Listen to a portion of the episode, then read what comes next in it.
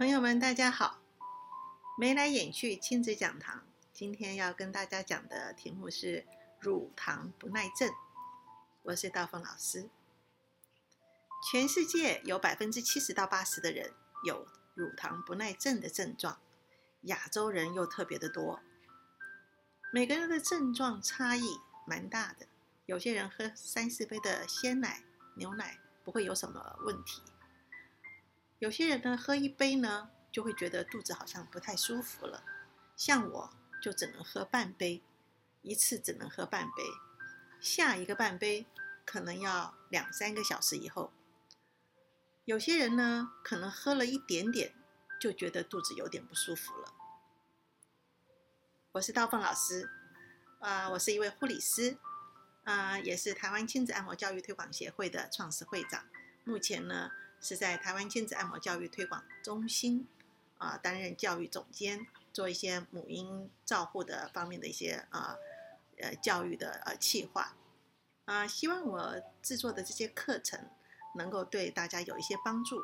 最主要的目的呢，还是希望啊能够帮助大家啊照顾好啊我们现在最珍贵的啊宝贝啊。现在少子化，也不要说是因为少子化，一个国家的富强。当然，我们的下一代，他们的健康是最重要的。呃，这是我的粉丝专业啊，希望朋友们能够为我的粉丝专业按赞。粉丝专业的名称呢，叫做“跟着护理师妈妈轻松育婴”。我在赖的社群啊，也建立了一个赖的社群，名称也是“轻松育婴”。有我，还有一位热心的小儿科医师，和许多热心的朋友。保姆、月嫂、家长哈，共同组合而成。在这里，我们共同的经验分享，是一个很不错的社群，欢迎大家的加入。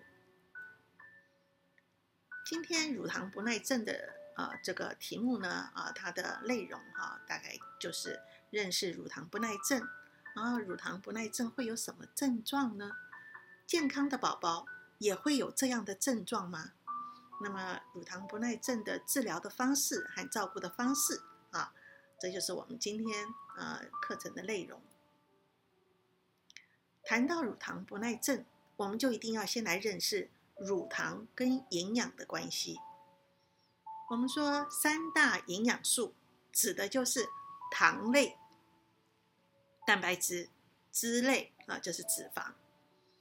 糖类呢，我们通常会。呃，这样的呃称呼它就是碳水化合物。碳水化合物包括的就像是米饭呐、麦片啊、乳类啊，就是这些乳制品、面包、面条啊这些主要的食物啊。那么呃，蛋白质大家就非常的清楚哈，还有呃脂肪类的东西哈，这都是不一样的食物。所有的食物呢，哈，所有的营养啊。都需要经过分解啊，才能够在我们的身体里面哈消化啊运用。那么这个乳糖呢，啊，它是一种营养素，是一个比较大分子的营养素，它必须经过啊一些酵素的分解啊，分解成为半乳糖和葡萄糖。这个酵素呢，就叫做乳糖酶。乳糖酶就是专门来啊分解乳糖的啊这种一种酵素。那么乳糖它被分解成为半乳糖和葡萄糖，这个葡萄糖可以立刻转换转换成为一个热量储存或者是利用。那么半乳糖呢？啊，它必须再经过一道啊转换的手这种手续哈。那么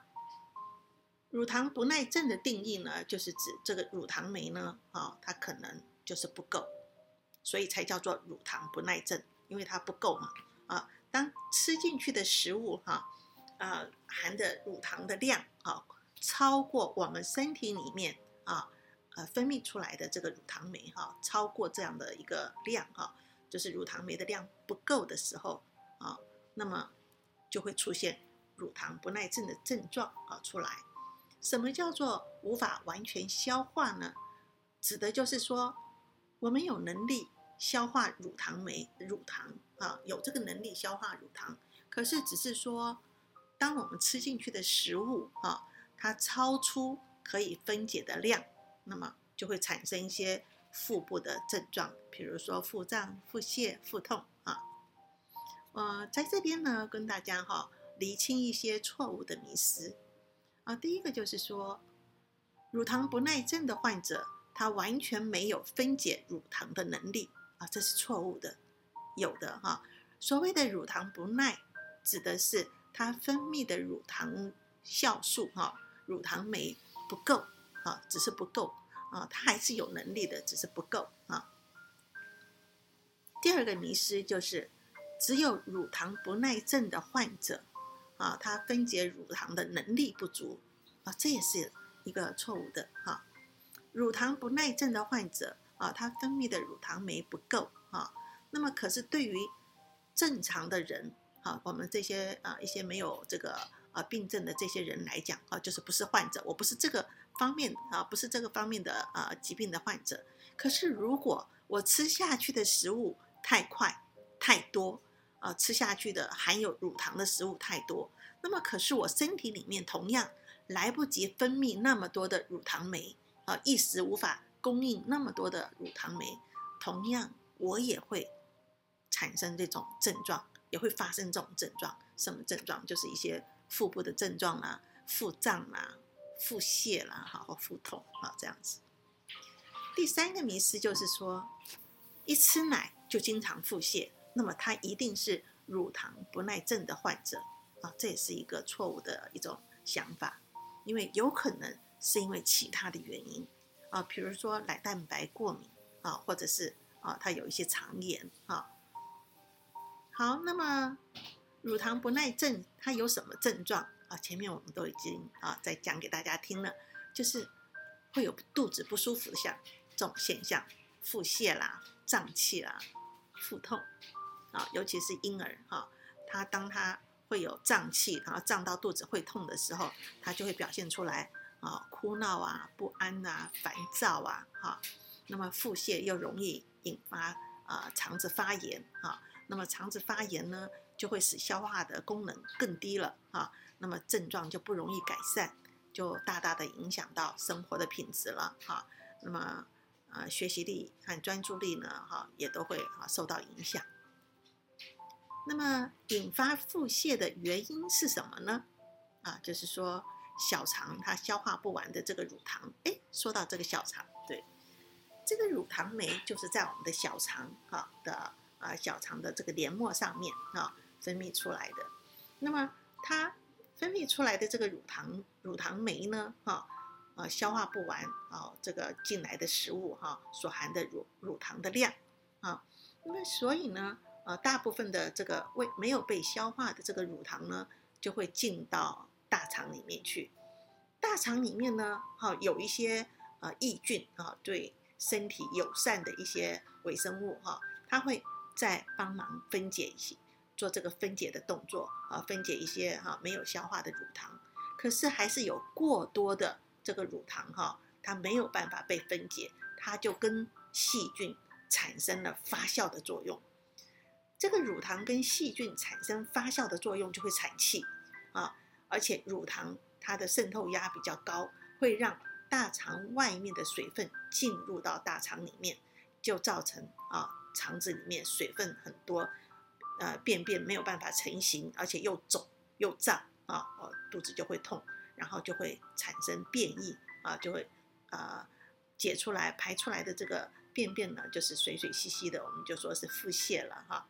可是当把便便排出来了以后，就会立刻获得缓解，哇，这个肚子一下子啊就变轻松多了，然后这些腹胀啊、腹痛的这种症状呢也。几乎很快的就消失了啊，这样子。好，这边一个图形哈，就是指当食物的这些营养素哈，从我们的口腔啊进入了食道啊到胃啊到十二指肠，接着进入到我们小肠以后，啊小肠它如果含有这个乳糖酶啊，它可以消化乳糖啊，那么它就会被啊消化吸收啊做正常的消化，我们的肠胃呢啊就不会引起什么样的啊腹部的症状。可是，如果缺少啊，缺乏这个乳糖酶，那么进入小肠的这个啊乳糖呢，它没有被消化完成，那么小肠就会把这一份重责大任啊，没有消化完的这个乳糖啊，这个这个工作呢就丢给大肠。那么大肠里面有很多的微生物，包括了啊有对身体有益的哈，有很友善的一些益菌和一些啊细菌啊，就是不友善的这些啊坏菌啊。那么友善的益菌就会帮帮忙在消化哈，在分解一些乳糖的这个工作。那么大部分的乳糖呢，它还是会跟细菌呢产生了这个呃发酵的作用啊，然后就产生了气体，然后因为乳糖它渗透压比较高，所以大肠外面的水分呢啊就会进入到大肠里面，就产生了这种啊稀稀水水的便便啊没有办法成型的便便，而且让肠子又肿又胀啊，就造成我们腹部呢不舒服啊，然后就会产生腹泻。腹泻了之后呢，哈把这些哈排泄了之后呢，啊肚子就比较轻松了。乳糖不耐症，它所产生的症状。是肠绞痛吗？对，这是肠绞痛原因之一而已。真正肠绞痛它所发生的因素有很多，主要的原因是原因不明。但是乳糖不耐症它发生的这种腹部不舒服的症状啊，这种原因就非常明确了啊。那么进食多久之后会发生症状呢？进食大约三十分钟到两个小时左右会发生，尤其是婴儿哈，我们的婴儿呢哈，他都是喝奶啊，那么他的啊消化的速度哈，这个液体哈进入消化道的速度也非常的快，所以它发生的速度呢啊也比我们成人要快一点。经常看到的症状呢，就是会有一些恶心啊，或者是呕吐啊，或者是腹部啊痉挛，就是腹部会痛。会被胀痛嘛？哈，胀气哈，排气就放屁啦，啊，这接着就是腹泻哈，这样子。那么乳糖不耐症，它其实就是一种症状。那么这个这个症状哈，有可能是来自于遗传啊，来自于遗传，也可能是啊，并不是遗传，而是我们在很短的时间里面吃下去太多含有乳糖的食物，一时之间呢。我们的肠胃哈没有办法分泌出来那么多的乳糖酶，而啊产生这样的一个症状。我们要如何避免这样的一个症状发生呢？啊，当然就是远离这个病因啊，会引起这个症状的原因，我们要尽量避免。那么我们给孩子喂食啊，最好有一个喂食的仪式。哎，在这里为什么要讲到喂食的仪式呢？啊，实际上我们大人哈自己会有一些仪式啊。比如说，我们在喂食之前，我在吃饭之前，我大概就已经知道我等一下要吃饭了。比如说，我做菜呀、做饭啊、摆桌啊、摆碗筷呀，这都是一个仪式。可是对婴儿来讲，他几乎没有仪式，他不知道，他只有自己哈，就是哎饿了，甚至于他还没有饿的时候，我们时间到了就开始喂他，没有给他一个喂喂食之前的一个仪式，对他的肠胃来讲呢，哈。他并没有做到一个准备，啊，没有做一个准备。那么，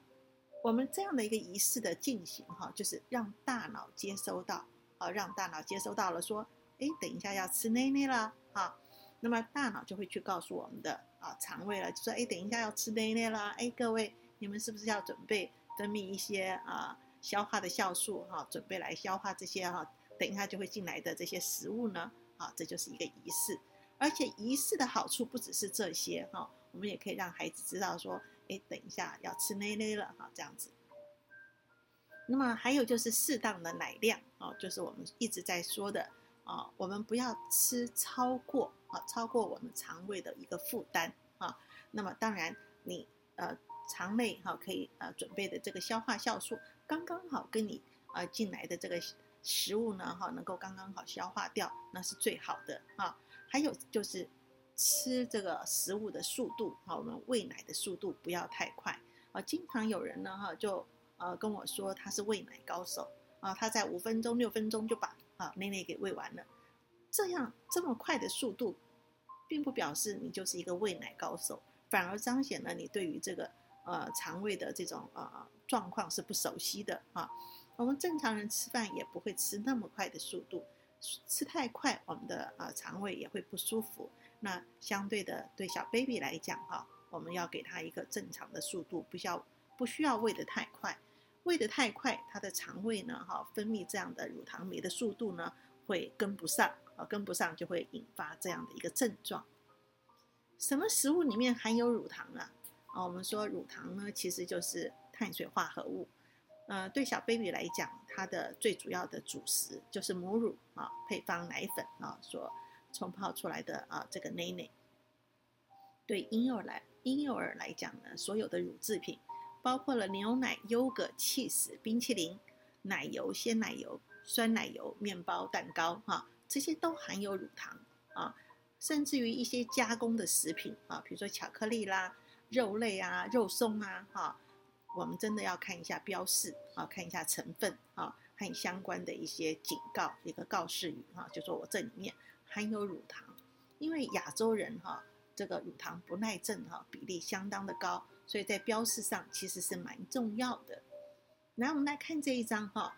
这一张这个新东阳海苔肉松哈，这个罐罐上面哈就有标示出来哈，有它含有乳糖。肉松哎，对啊，这种再制品里面就是含有乳糖。好，发病的年龄，乳糖不耐症的宝宝啊，在刚出生的时候几乎都拥有分解乳糖的能力。哎，这很有趣耶，真的。其实所有的婴儿啊，在刚出生的时候，不管他是不是带有这样的一个基因啊，他都拥有分解乳糖的能力。因为它的主食，它的主要的食物就是啊，这个乳制品，就是母乳啊，或者是配方乳啊。那么，所以它的呃小肠的功能呢，就会去分泌这样的一个乳糖酶啊，来消化啊它的一个主要的食物。那么，随着周龄、月龄啊这样的呃增长，那么开始到了他吃副食品的时候，他的吃奶的这个量开始慢慢的减少。然后开始吃其他的副食品，那么小肠它分泌乳糖酶的这个工作就减轻了，相对的，它的这个功能分泌乳糖酶的功能功能也开始变弱了啊。那么所以我们说哈，不要给孩子完完全全的断奶啊，完完全全的由副食品来取代它的主食，让副食品成为主食，会让孩子啊小肠分泌乳糖酶的这个功能呢。啊，变得非常的薄弱啊。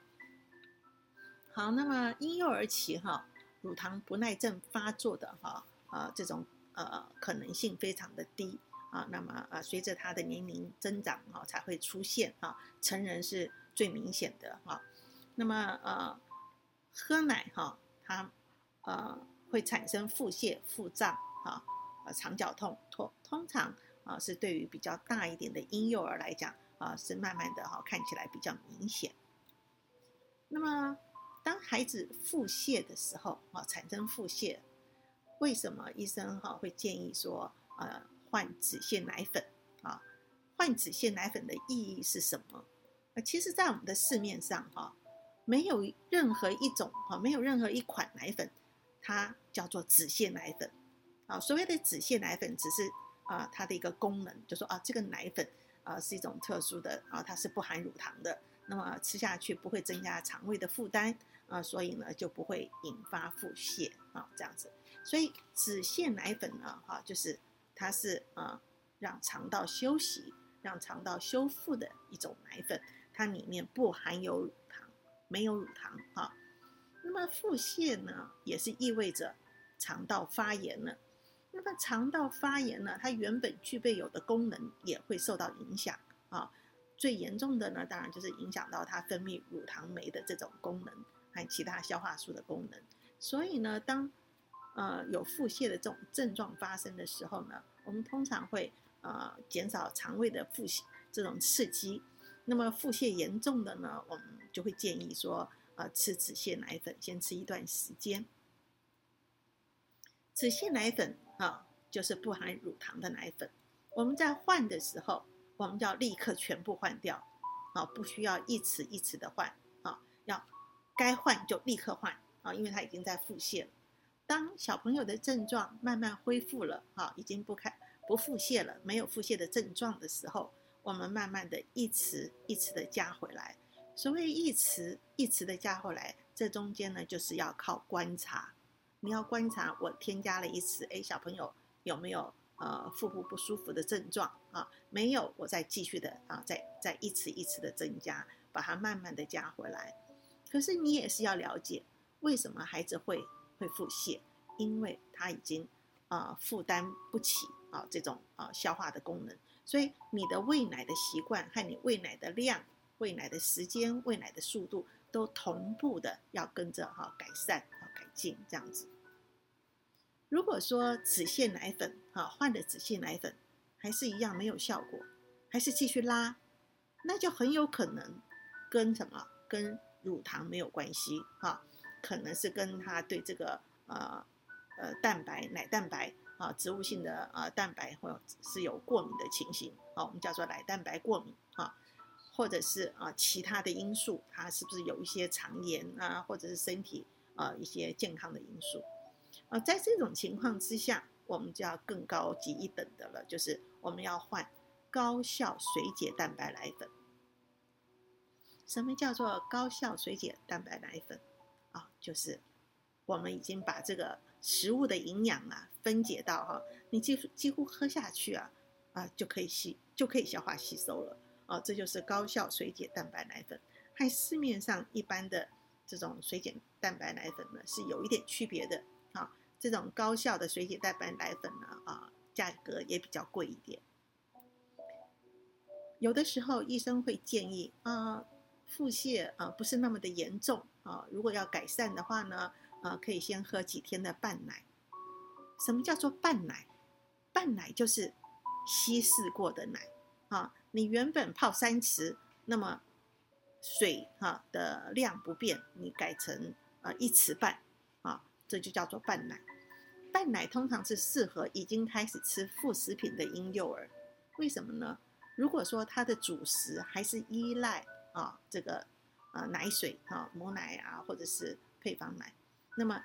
吃半奶的情况之下呢，很可能会造成他的营养不良啊，他吃一整天的量吃不够，他可能就会浑身无力啊，会有点虚弱的感觉啊。那么呃，当这个孩子吃了这个半奶之后呢，啊，那么他可能啊，腹泻的症状呢啊，就会渐渐的改善，就表示说他肠胃的这种症状其实是不严重的啊。同样的情形。啊，当建议说喝半奶的时候，就立刻喝半奶啊，然后等症状啊比较改善了，或者甚至于停止了哈，停止腹泻了，我们再一匙一匙的加回来。吃半奶哈，呃，很有可能会哎出现轻微的便秘，就是止泻了以后啊，止泻了以后可能会出现轻微的便秘，为什么呢？就是因为。吃的这个啊奶水哈，这里面含有的这种啊乳制品哈比较少啊，那么这个乳制品它所产生的渣滓啊，就是便便哈啊不多啊，那么在肠胃里面不会造成一个刺激，还有可能等堆积多一点的这个便便以后，它才会排泄啊，所以呃吃止泻的呃吃这个半奶哈，吃半奶比较容易哈会出现这种情形，不过也不一定呢，要看他吃的副食品。啊，他的是副食品，如果吃的够呢，啊，就不会有这种情形。呃，我们在呃喂养孩子啊这方面要有一个观念哈，要有一个呃适当的做法，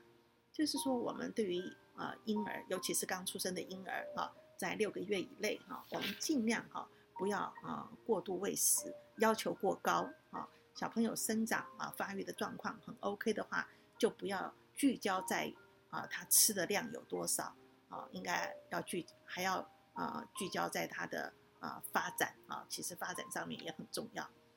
那么我们在喂孩子哈喂食的时候，其实就是少量多餐嘛，对不对？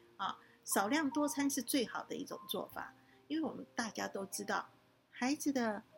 消化器官并不成熟。既然他这么不成熟，我们都知道了，为什么一餐还是要喂那么多呢？啊这就是一个很矛盾的地方啊，所以如如果你希望他多吃一点，那么我们就少量多餐嘛，哈，这样子，然后喂食的速度也不要太快。大一点的婴幼儿呢，我们可以配合补充啊一些不含乳糖的副食品啊啊，或就是可以获得这个，就是我们不要断奶就对了，每天还是要维持哈，给他喝奶水哈，然后奶水里面的啊营养哈比较丰富哈，含有比较丰富的钙啊、铁啊、维生素 D 啊、啊蛋白质哈这些营养素。通常在一岁以内的孩子哈，其实他还是蛮依赖这个啊奶水带给他的营养啊这样子。嗯，有人会说，嗯，小朋友虽然腹泻哈，可是他的体重还是长得蛮好的耶，啊，体重一直不就是一直上升，不会影响到他的体重成长，啊，没有错。我们在喂孩子吃奶水哈，就是啊喂的很多，大家说不要喂食过量，可是我还是喂的很多啊哈。哎，你要知道哈，很多人哈在带孩子，带孩子真的非常辛苦，有时候小孩子哈，呃，体力很好的时候，大人的体力哈。啊，并不好，已经很想，已经累了哈。这个时候小朋友啊，体力旺盛怎么办呢？啊，就是喂奶，啊，就是希望 这个奶水能够像酒一样哈，把小朋友喂到饱，灌到饱，灌到醉，然后让他能够休息啊。小朋友吃了那么多的奶水，确实会啊活动力比较弱一点。刚吃下去那么多的奶水，活动力就变弱了。为什么呢？因为他身体的血液哈会大量的支援消化器官啊，那么支援消化器官就会让消化器官的功能比较好一点啊。那当然它的功能比较好，消化酵素继持续的分泌呢啊，体重当然就会增加了哈。但是长期这样的啊大量的喂食哈，对小朋友来讲，他所产产生出来的这种体重哈是虚而不实的啊，都是在长肉肉哈。那么啊。容易引发生理性的贫血，骨质的密度呢也不够啊，不够好啊，甚至于有些孩子他有点骨质啊，就是疏松的状况啊，尤其是早产儿非常明显啊。那么而且休眠过多，就小朋友的睡眠过多，其实是会影响脑部的发育啊。体重过重呢，也会影响呼吸啊和亲子互动，因为。孩子呃睡眠的时间多，或者是他体重比较重，我们和孩子之间亲密的互动会减少。那减少的话呢，啊，对孩子的脑部的发育和彼此之间的这种呃亲子关系呢，哈，会多少会受到一些影响。啊，养成这样哈胖胖哈很可爱哈，可是你想要抱他哈，你就会觉得抱一下下啊，就觉得哦好重啊这样子。好，婴儿吃多睡多不好吗？啊，也不是说不好了，可是我们回想一下，怀胎十个月这么辛苦，啊，出生的体重三千公克，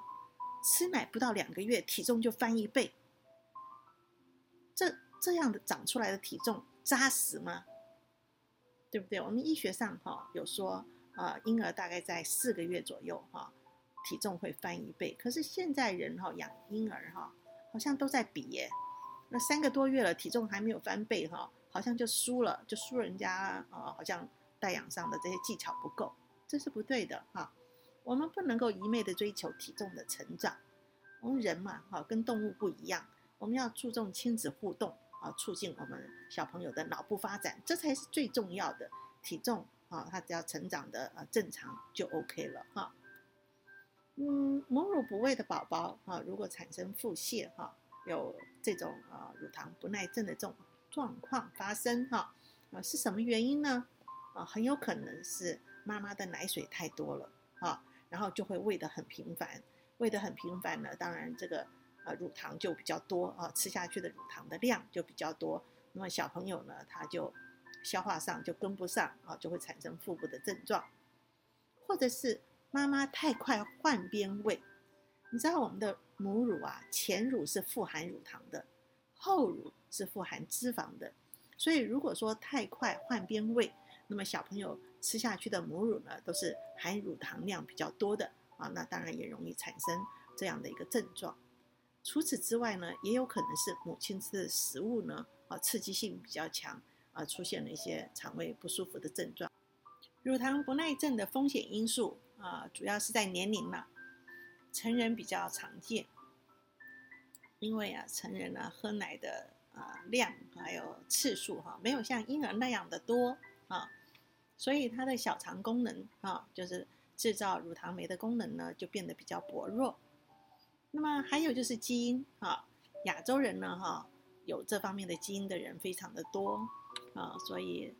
其实蛮普遍的。还有呢，就是早产儿啊，因为早产啊，小朋友早产，各方面的呃身体的器官呢，其实都没有发育的很好。当然，在肠肠胃方面呢，哈，制造乳糖酶的这种细胞，它制造的功能呢，就不是那么样的足够，所以就容易导致乳糖酶的这个品质呢，哈，就啊变得很不好，消化上面呢也啊功能不是那样的好，容易出现乳糖不耐症的这种症状。再来呢，就是呃身体上面的一些疾病啊，尤其是在小肠这方面哈。如果小肠发炎啊，或者是有一些肿瘤啊，啊，或者是啊一些啊生病的症状，当然就会影响到小肠的功能啊。再来就是一些真的就是一些恶性肿瘤的一些放射治疗啊、化疗啊。那在成人方面，如果有这些呃病状啊，就会啊引起啊这个小乳糖不耐症的这种。呃，症状的呃可能性就很高哈。好，那么呃，乳糖不耐症的这种类型哦，有三个类型了哈。第一种就是先天性的啊乳糖不耐症哈，源自于基因的遗传。如果父母双方都有乳糖酶的这种呃缺乏的这种遗传基因呢，当然他的下一代哈呃遗传的可能性哈就非常的高。再来就是原发性的乳糖不耐症。这是最常见的啊，就像很多人哈都会说，哎，我以前啊，呃，喝牛奶的时候都还不会怎么样，怎么越来越哈，嗯，容易出现这种呃腹部的症状啊？那很有可能就是因为随着他的年龄的增长，他吃奶哈，吃这个奶水的这个呃次数不是那么的多，那么的频繁，那么他的小肠的这个制造乳乳糖酶的这个功能呢，啊，就变得比较薄弱，这是最常见的。所以呢，我们呃就是要训练我们的小肠哈，一直维持住这样的一个功能呢，就是不要断奶，最好维持啊每天喝奶的这种习惯，而且奶水里面的营养也是非常的丰富。啊，在婴儿方面哈，婴儿他呃开始增加副食品以后哈，当然他的奶水哈就会变得比较少啊啊，进入儿童期呢，那会变得更少，所以我们家长们呢，其实要稍微注意一下。啊，就是说，还是不要给孩子哈，啊，就是有断奶的这种情形哈，维持住他每天哈有喝奶水的这种习惯，啊，会比较好啊，可以维持住他小肠制造乳糖酶的这种功能啊。嗯，再来就是说，啊，小肠哈或者是肠胃上面哈发炎哈，啊，这是第三种类型，就是因为生病哈引起的哈，啊。这个啊，消化的功能不好，就会出现乳糖不耐症的这种症状啊，这样。那么乳糖不耐症它能够检查的出来吗？可以的啊，从大便的检查啊，检查残余的乳糖啊，或者是吹气检查啊，看氢气哈，叫这个叫做氢气的试验哈。另外就是做胃镜的检查啊，可以从啊取一点小肠的黏膜啊来做化验。我个人是建议啦，可以做自我检测哈，或者是做自我测试。你先喝个半杯哈，每天喝个半杯哈，看看会不会引起你的呃肚子不舒服啊？如果没有的话，你就开始增加量。如果说增加到说，哎，我喝喝一杯或者是喝一杯半，我的肚子就不舒服了，那么就停止啊，你就维持住啊，不会引起肚子不舒服的量啊，每天喝。你每天喝呢，哈，呃，大概喝个两个星期左右，你的小肠制造乳糖酶的这个功能呢，就会被提升了啊。那么你就又可以再增加一些量啊，再增加一些量。所以这样说来呢，就是说我们的小肠其实是可以被训练的。那维持住维持住这样的一个呃肠胃道的一个功能呢，对于我们将来哈，比如说我们 真的寿命如果能够维持的那样久哈，会。那么到老年的一天哈，我们可能要进食流质的时候呢，你知道流食的产品就跟孩子一样嘛，人家说这个返老还童嘛哈，老的时候都是吃一些流质，也都是一些乳制品啊，就不会引起哈这么严重的啊乳糖不耐症的这种现象。所以我们会看到有很多的老人家啊，一吃奶呀，或者是灌食一些流质啊哈，他就引起他腹泻。很有可能就是跟他啊，在年轻的时候长期的啊，他没有吃这个乳糖的这种食物或者是奶制品吃的比较少啊，有关系。乳糖不耐症有治疗的方式吗？其实啊，有一种哈，就叫做益生菌啊，益生菌也算不上一个治疗，可是它有很大的一个辅助的效果。因为益生菌是对人体有帮助的这种友善的好菌哈，它可以帮助这个肠胃道里面哈的一些食物的分解哈，减缓乳糖不耐症的啊这种效果哈，有这种效果这样子啊，所以补充益生菌是不错的一个方式。那么益生菌呢，它啊可以维持肠道菌虫的平衡，对我们身体的健康有很大的影响，尤其对一些发炎反应哈啊，对婴儿来讲哈更是非常的明显哈。维持肠道菌虫的平衡啊，保可以保护人体免于有害的发炎反应，这是可以已经被确认的哈。嗯，另外呢就是说啊。补充益生菌呢，哈，它也可以很明显的改改善这个腹泻的这种症状。那么母乳里面含有益生菌，啊，在婴儿期哈，新生儿期补啊补喂母乳呢，那是最好的哈。那么啊，如果说是吃配方乳呢，哈，我我们还是建议了哈，因为泡配方奶粉还是要用七十度的水来泡嘛，所以最好是额外的啊再来补充一些益生菌会比较好。益生菌的种类非常的多啊，那我们也是建议啊补充啊呃原生益生菌啊，原生益生菌就是指啊肠胃道里面的原住民了哈，好的这种呃原原住民了哈，那所以你要看一下你所购买的益生菌哈，它的呃说明书啊，那有一些呢会额外的添加一些止泻的药物啦，或者是啊便秘的药物呢，那可能就是参加了这些药物下去呢。啊，其实可能就改变了这个益生菌的呃它的呃一个结构啊，所以还是吃啊比较优质的哈这个原生益生菌哈，可以维持肠道的平衡，无论是便秘或者是腹泻呢，都可以吃的这种益生菌是最好的。嗯，有百分之七十以上的免疫细胞是在我们的肠道啊，所以保持肠道的平衡呢。啊，非常的重要啊，可以呃降低过敏啊，或者是发炎的这种啊症状啊，这样子。乳糖酶哈，这个不够的情况之下呢，我们是啊可以进行啊几种方式哈，一个就是训练的方式哈，就是我们刚刚已经提到的啊，就是我们持续每天的喝奶水哈，那么呃就是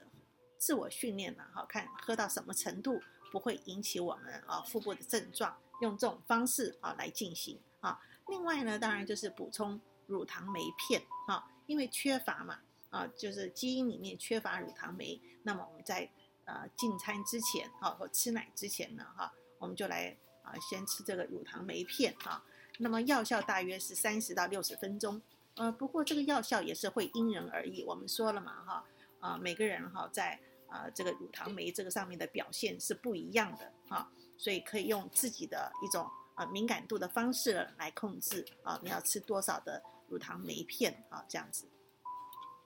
好，我们今天的课程大概就到这里啊，做告一段落了。那么在这里呢，给大家做一个同诊哈，来做一个 Q&A 啊，什么是乳糖不耐症呢？啊，就是啊，因为我们的啊，对于啊小肠在这个分泌这个乳糖酶的这方面的功能呢，可能不够。在什么情况不够呢？可能是婴幼儿期哈，它的肠胃功能呢本来就不是那么的好，当然它分泌的就是不够啊，这样子。那么呃，也有可能就是说，其实我并没有这方面的症状，也没有这方面的基因哈。那么很有可能是在短时间之内呢啊，吃了过多的食物啊，过多的含有乳糖的这种呃食物引起。乳糖不耐症的症状啊，那么如何知道有没有患这种病？是不是这方面的病患？有没有检查的方式呢？啊，有，就是我们刚刚已经提到的啊，我们可以做粪便的检查、吹气的检查，或者是做胃镜哈，做一个呃小肠黏膜的检查，或者是自我检测啊。那么呃，父母都没有这方面的疾病，为什么孩子会有呢？其实有很多的病哈，我们讲基因的。基因的遗传哈，就是说父母很有可能是带因而不带病哈，所以不用担心了这个基因的问题哈，不需要啊去考虑到说父母是不是呃一定要有啊孩子才会有哦这样子。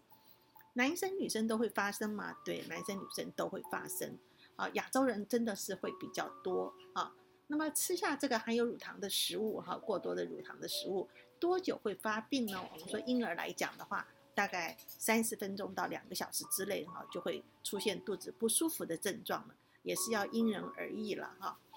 那么乳糖不耐症的症状，大家都已经非常的熟悉了哈，就是会引起腹胀啊、胀气了哈。腹痛啊，就是腹泻啊，只要是腹泻哈，呃，排过大便了以后，哎，肚子就立刻变得比较舒服了哈。有药物可以治疗吗？事实上，这是不需要治疗了哈。我们可以用益生菌来做辅助，或者是啊，吃一些乳糖酶片啊，这样子。好，那么如何可以避免发作呢？哈，通常自己哈就会知道自己有没有这个乳糖不耐症的症状，或者是。呃，病因了哈，那么当然你就避免哈吃过多的乳糖的含有乳糖的食物，或者是避免哈一次吃过多的呃含有乳糖的食物啊这样子。含有乳糖的食物有哪些？我们基本上我们会说，含有乳糖的食物就是碳水化合物了哈，呃像这个尤其是呃乳制品哈是非常的多啊，其他包括我们的。米食啊、面条啊、面包啊这些哈，其实都是有的哈。那么呃，主食里面大概都有啊。那有些食物呢哈，你可以哈去看一下啊这个食物的呃说明书，看看它里面乳糖的含量有多少。益生菌可以治疗吗？益生菌它可以辅助啊，可以辅助，可以协助这个乳糖不耐症的啊状况呢啊，降低它这种症状啊，是这样的。那么补充益生菌是对身体啊健康方面有很大的帮助啊，建议大家哈其实是呃可以长期的补充。